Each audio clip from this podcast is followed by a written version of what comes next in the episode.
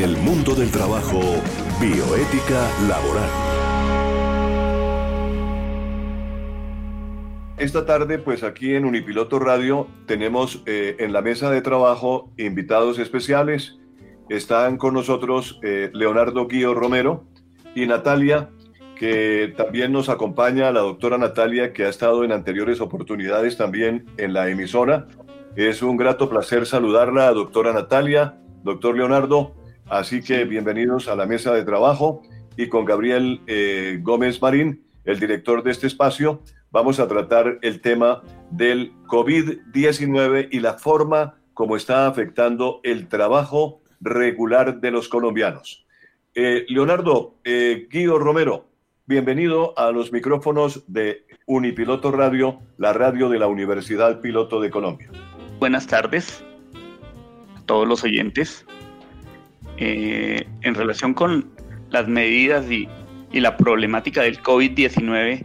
pues en estos momentos me parece importante resaltar y, para que haya conocimiento de todas las el público oyente principalmente hablar de las obligaciones del empresario y las responsabilidades de los trabajadores en estos momentos de pandemia y de emergencia. Eh, eh, dentro de las obligaciones de los empresarios, entrándonos ya al, tema, me parece importante que proteger en estos momentos a los trabajadores en, en, sus lugares de trabajo para minimizar la propagación del COVID-19, promoviendo adecuadas y permanentes lavados de manos y desinfección de los puestos de trabajo. Eh, otra de las medidas que es importante recalcar la adopción de horarios flexibles, disminuir al máximo las reuniones presenciales y acordar alternativas de trabajo, teletrabajo. Pero asimismo, también es importante resaltar y enfatizar en las responsabilidades también de los trabajadores, como es informar de, síntomas de enfermedades respiratorias, el cuidado de la salud y la de sus compañeros. La, el ARL también es importante mirar cuál es el papel que juegan acá las ARLs, que eh, ellos también tienen que, eh, dentro de sus responsabilidades y obligaciones está la de suministrar a los servidores públicos y trabajadores y contratistas información clara y oportuna respecto de las medidas de prevención y contención del COVID-19. Asimismo, pues el Ministerio de Trabajo también ha, ha emitido la circular 0021 en donde se habla del reconocimiento y pago, eh, eh, acá en el tema del pago de los pensionados, ¿no? En materia pensional, que es, eh, está también la remisión de documentos vía electrónica, los cuales se, reportarán con originales al finalizar a la finalización de la emergencia. Gracias, Leonardo. Esta información es una información básica y yo quisiera que la doctora Natalia Calderón, que nos acompaña en la mesa de trabajo hoy,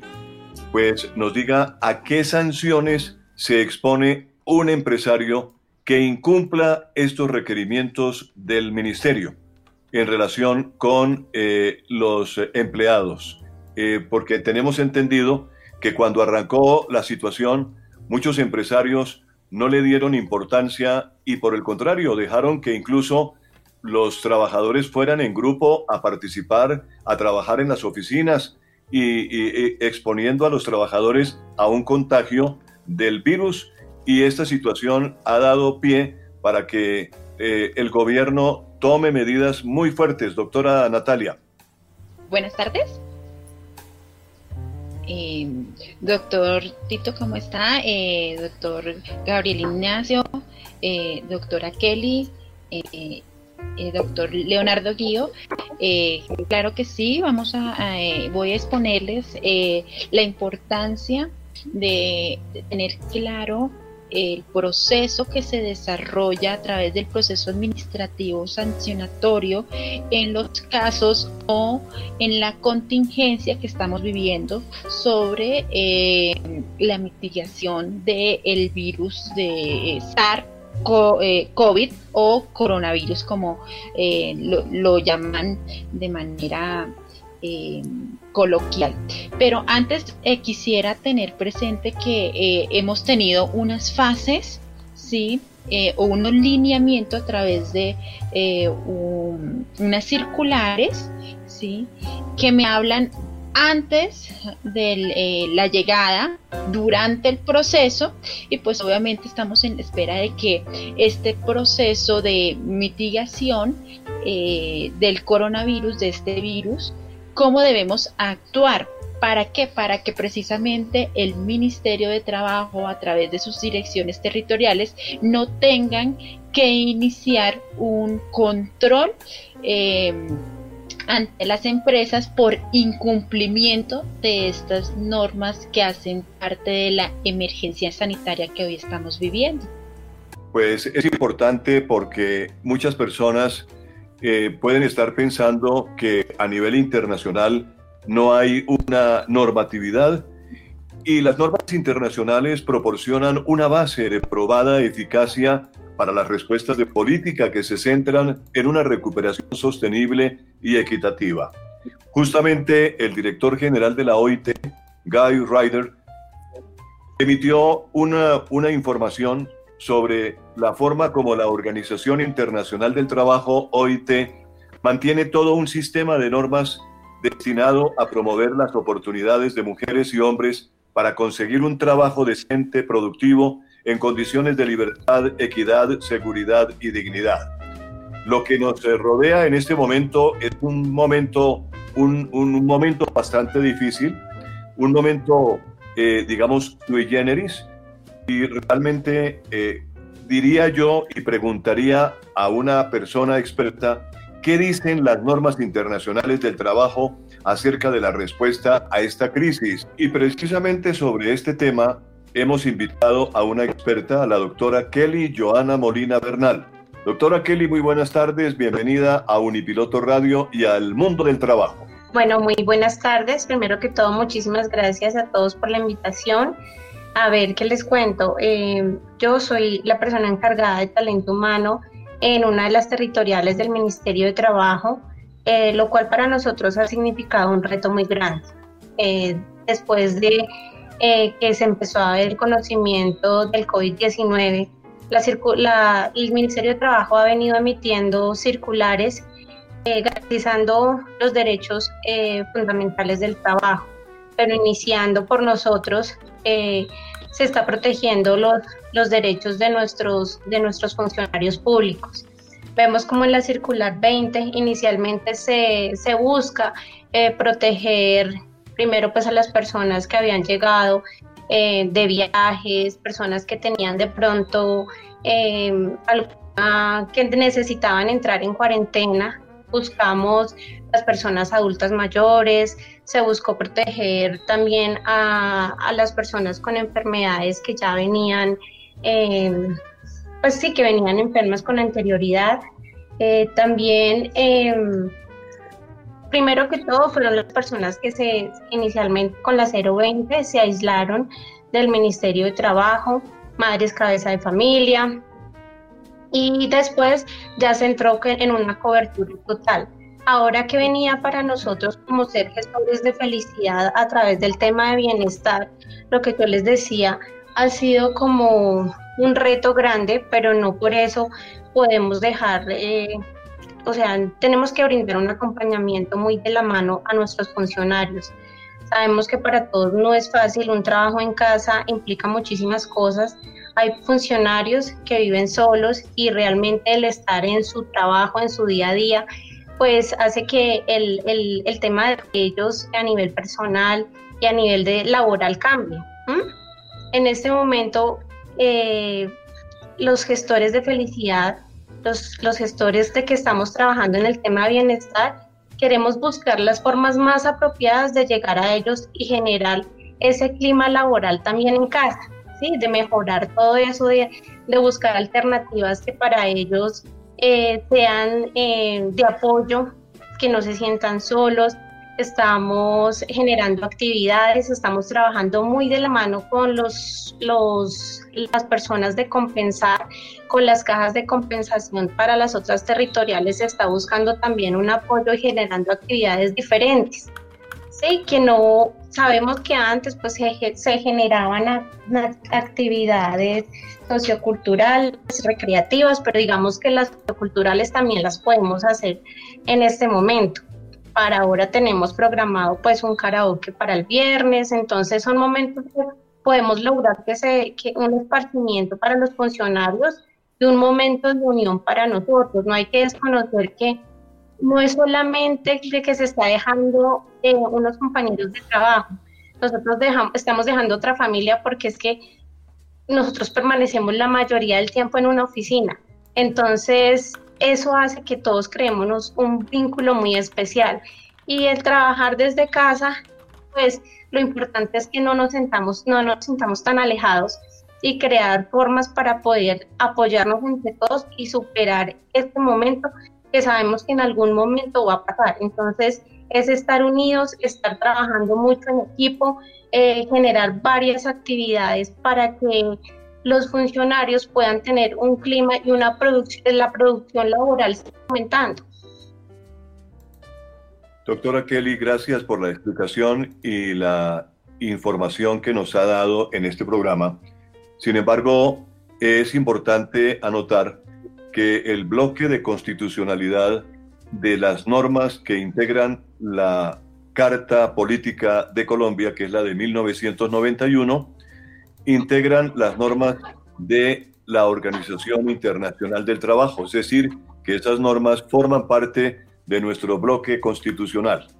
¿Y qué dicen estas normas internacionales? Pues son normas que contienen orientaciones específicas para velar porque haya un trabajo decente en el contexto de la respuesta a la crisis, lo que incluye orientaciones que guardan relación con el brote actual del COVID-19. Una de las normas internacionales más recientes es la recomendación sobre el empleo y el trabajo decente para la paz y la resiliencia, 2017, numeral 205, que fue adoptada por abrumadora mayoría por todos los mandantes, que pone de relieve que para responder a una crisis es necesario asegurar el respeto de todos los derechos humanos y el imperio de la ley, incluido el respeto de los principios y derechos fundamentales en el trabajo y de las normas internacionales del trabajo. La recomendación, según destaca los planteamientos hechos por la OIT,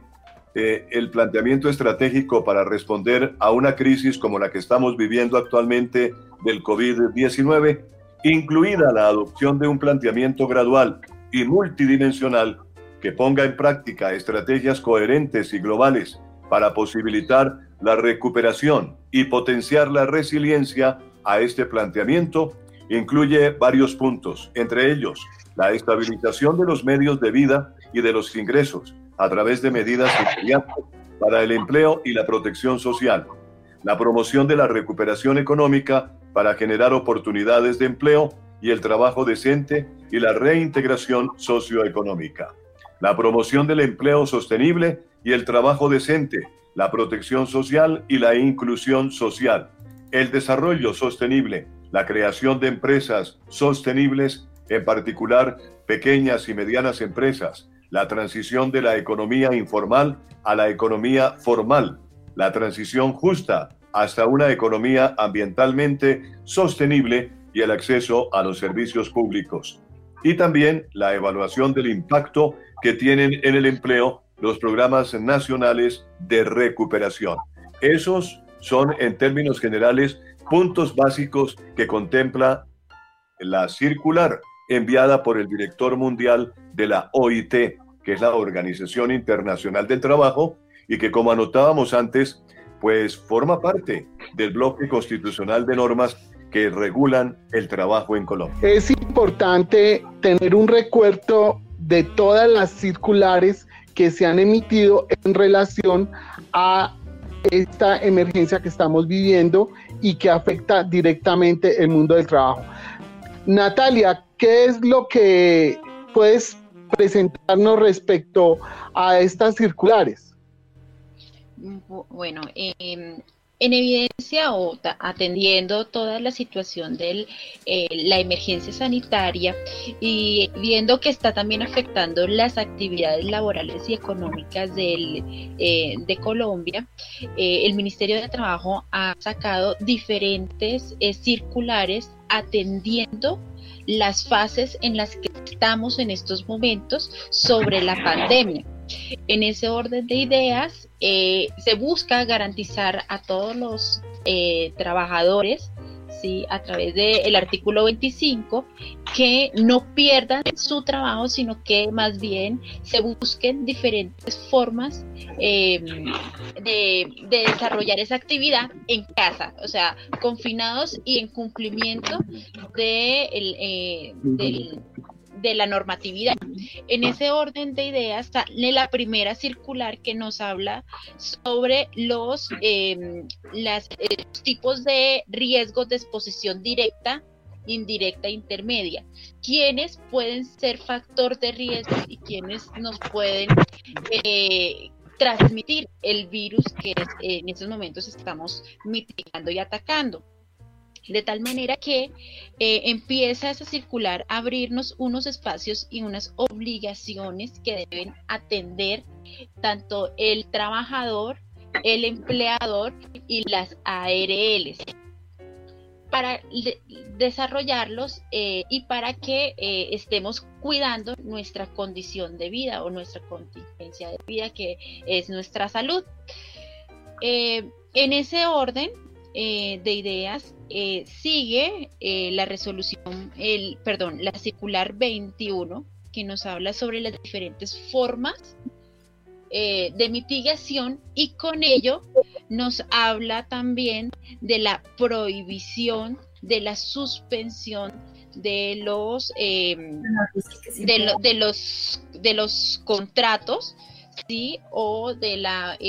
despidos colectivos porque primero se deben agotar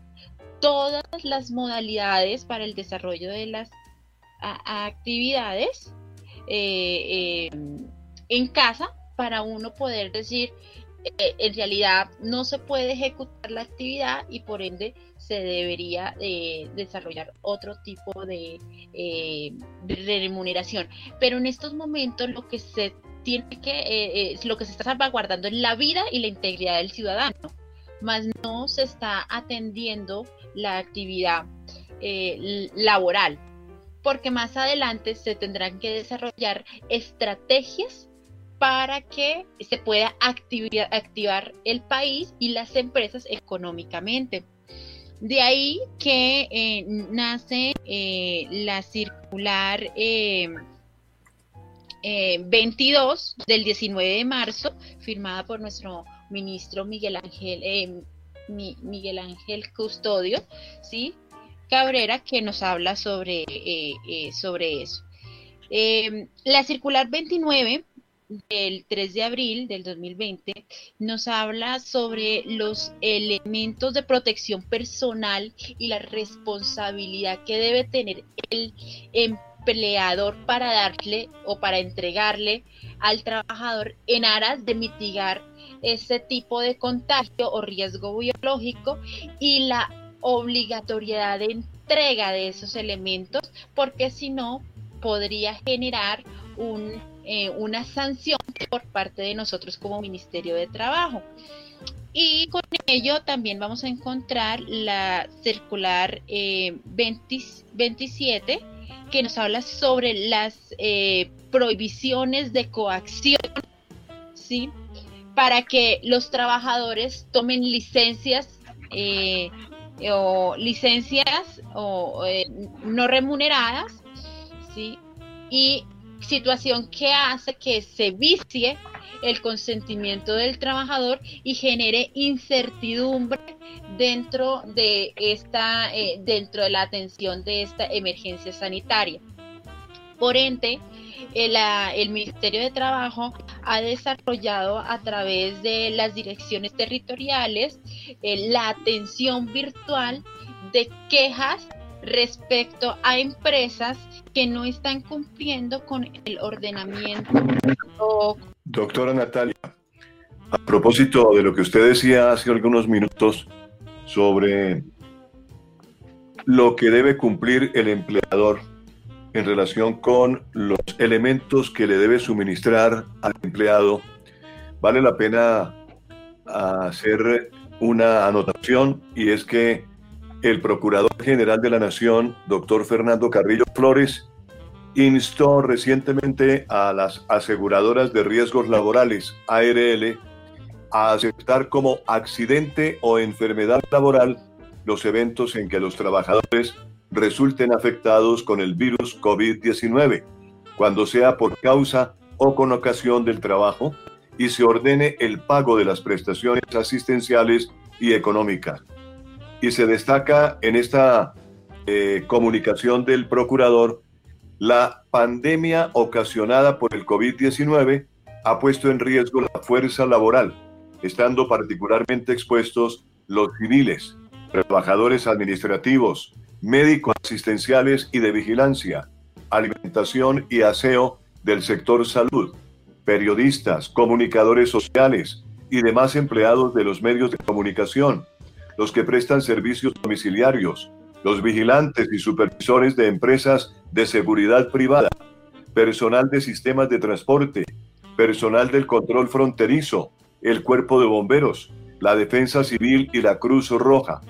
empleados de supermercados, panaderías, minimercados, empresas de servicios públicos domiciliarios, droguerías y farmacias y empleados públicos, entre otros, que no pueden someterse a la obligatoria medida de aislamiento social encausada a impedir su contagio por desempeñarse en actividades de las cuales no puede prescindir la sociedad y el Estado. En dicha comunicación, el procurador ha instado a las ARL, Seguros Alfa, Positiva, Compañía de Seguros, Colmena Seguros, Sura, La Equidad Seguros, AXA Colpatria y Seguros Bolívar, que son las que tienen ese servicio de ARL, en donde el procurador ha precisado que las prestaciones asistenciales deben incluir asistencia médica, quirúrgica, terapéutica y farmacéutica, servicios de hospitalización, suministro de medicamentos, servicios auxiliares de diagnóstico y tratamiento, rehabilitación física y profesional y gastos de traslado necesarios para la prestación de estos servicios. ¿No es cierto, doctor Gabriel, que esta es una norma bien interesante, la que ha trazado o la, la requisición que ha hecho el Procurador General de la Nación? Sí, y mira que adicionalmente la doctora Kelly nos puede hacer un comentario de cómo en estos momentos a nivel institucional se está enfrentando el tema de esta emergencia sanitaria? Bueno, en este momento a nivel institucional, lo que yo les comentaba, pues primero estamos todos trabajando desde casa, simplemente para algunas actividades especiales, pero muy, muy especiales, se está... Eh, tomando alguna decisión frente a ir a la oficina, pero en su mayoría ninguno está asistiendo a la oficina. Eh,